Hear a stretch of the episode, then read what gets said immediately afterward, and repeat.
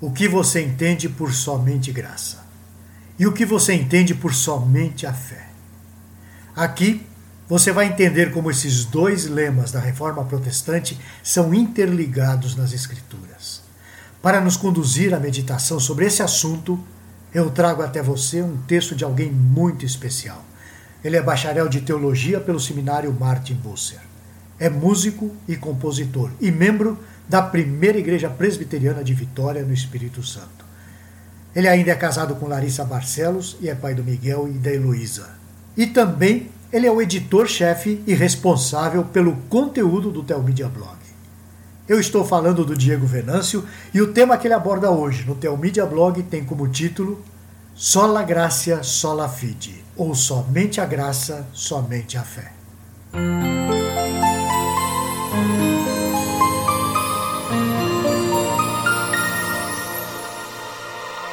Continuando com o tema que iniciamos nas duas semanas anteriores, o dos cinco solas da reforma protestante, hoje nós vamos nos debruçar sobre mais dois termos: sola gracia, que significa somente a graça, e sola fide, que significa somente a fé.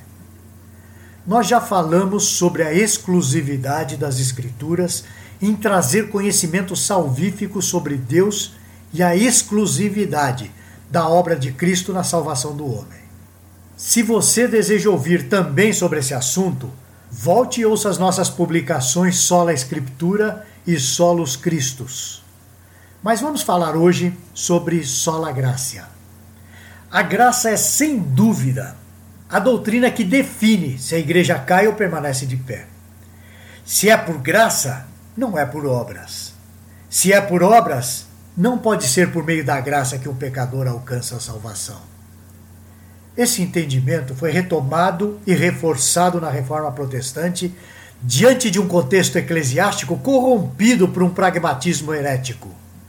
Só não podemos entender a ação da graça se não compreendermos minimamente o pecado e seus efeitos na vida do homem. O pecado nos dias de hoje é um termo que chega a ser banalizado. No entanto, o pecado é o maior mal que existe. O pecado surge da rebeldia, da desobediência, da tentativa do homem de autonomia na busca de uma vida sem Deus. O pecado é o maior mal, porque se pudesse mataria Deus. Deus é o maior bem, a fonte de tudo que é bom, perfeito e agradável. Então, aquilo que afronta a Deus, a fonte de tudo que é bom, a ponto de desejar acabar com ele, se torna o maior mal. No momento da desobediência deliberada de Adão, o pecado entrou no mundo. Isso afetou o homem e a sua visão sobre as coisas, sequestrou o seu entendimento. Entretanto, não foi só isso. O pecado afetou o cosmos, toda a natureza, que agora geme aguardando a sua redenção. Em Gênesis 3, as Escrituras apresentam o homem rompendo com Deus. No entanto, elas também nos apresentam um Deus que, sendo onisciente, busca o homem caído em pecado. Podemos dizer que já vemos nesse ato a graça do nosso Deus buscando o pecador para a reconciliação. Em Efésios capítulo 1, nos versículos 3 a 7, temos afirmações preciosas sobre o movimento gracioso de Deus. Vamos ler. Bendito Deus e Pai de nosso Senhor Jesus Cristo, que nos fez abençoado com toda sorte de bênção espiritual nas regiões celestiais em Cristo, assim como nos escolheu nele antes da fundação do mundo, para sermos santos e irrepreensíveis perante ele, e em amor nos predestinou para Ele, para a adoção de filhos, por meio de Jesus Cristo, segundo o beneplácito da Sua vontade, para louvor da glória de Sua graça, que Ele nos concedeu gratuitamente no amado, no qual temos a redenção, pelo seu sangue a remissão dos pecados, segundo a riqueza da Sua graça. Amém. Foi um plano maravilhoso, um mistério desvendado para a nossa salvação, Assim como diz Paulo mais adiante no versículo 9: Desvendou-nos o mistério da Sua vontade, segundo o beneplácito que propusera em Cristo. Esse plano foi preparado antes da fundação do mundo, como diz o texto, antes do tempo, na eternidade. É implementado de maneira perfeita, sem a participação do homem no processo de redenção.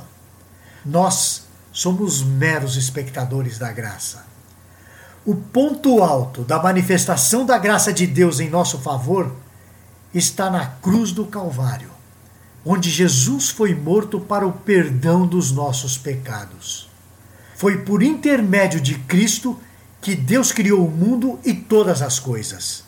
Foi por intermédio de Cristo que Deus colocou esse plano em prática foi para revelar a pessoa de Cristo e manifestar o seu reino que Deus implementou esse maravilhoso plano.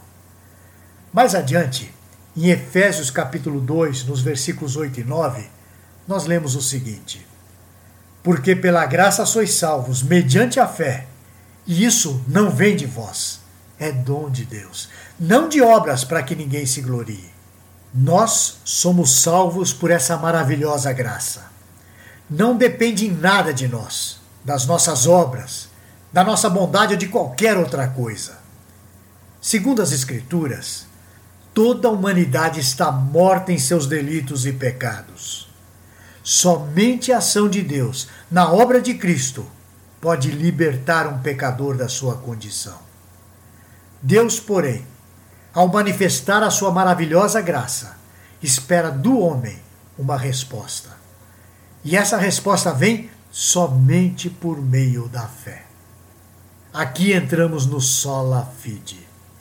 O escritor de Hebreus, no capítulo 12, versículo 2, nos revela uma preciosa verdade. Vamos ver. Olhando firmemente para o Autor e Consumador da fé, Jesus, o qual, em troca da alegria que lhe estava proposta, suportou a cruz, não fazendo caso da ignomínia, e está assentado à destra do trono de Deus. A primeira coisa para a qual devemos atentar é para a origem da fé requerida de nós. Como afirma o escritor de Hebreus, a fé tem um autor e tem um consumador. E esse autor e consumador é Jesus Cristo. Essa fé é criada, por assim dizer, por Cristo e é infundida no coração dos crentes. É essa fé que é requerida quando um pecador ouve o Evangelho. A ação da fé requer uma resposta de fé. Segundo Paulo em Efésios, nós somos salvos somente pela ação da graça, somente por fé. Porque pela graça sois salvos mediante a fé, e isso não vem de vós, é dom de Deus. Isso está em Efésios capítulo 2, versículo 8. Podem parecer duas coisas diferentes, mas isso é mais acessível ao entendimento se entendemos que a salvação é um processo que inicia em Deus e nos alcança. Deus age em nossa direção de maneira graciosa e o nosso coração, que nessa altura já tem a fé, responde a Deus de modo que a nossa vida é regenerada, transformada. Sem essa fé salvífica, é impossível que alcancemos a salvação. Foi lendo Romanos que Lutero entendeu que a sua vida deveria ser pautada pela fé. Ele leu em Romanos capítulo 1, versículos 16 e 17 o seguinte: Pois não me envergonho do evangelho, porque é o poder de Deus para a salvação de todo aquele que crê, primeiro do judeu e também do grego, visto que a justiça de Deus se revela segundo o Evangelho, de fé em fé, como está escrito: o justo viverá por fé. Portanto, não há nenhuma obra a ser feita senão crer que o amor de Deus é revelado salvadoramente na vida santa, na morte vicária e na ressurreição gloriosa de Jesus. Os ímpios serão condenados por não apresentarem essa fé salvífica. Até naquele dia, quando estiverem diante de Deus, ainda não crerão. Isso é algo impressionante. Aqueles que não forem inseridos no plano da salvação do Senhor Deus nunca terão capacidade de crer.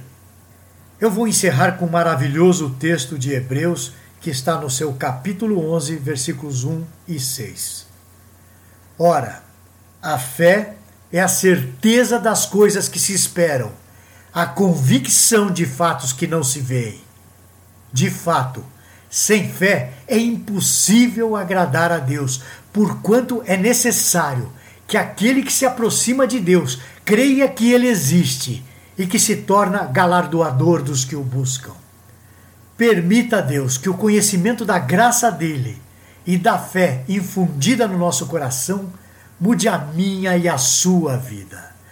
Que isso nos faça sondar o nosso próprio coração, para saber se a nossa vida é pautada na fé, se realmente somos salvos pela graça por meio da fé.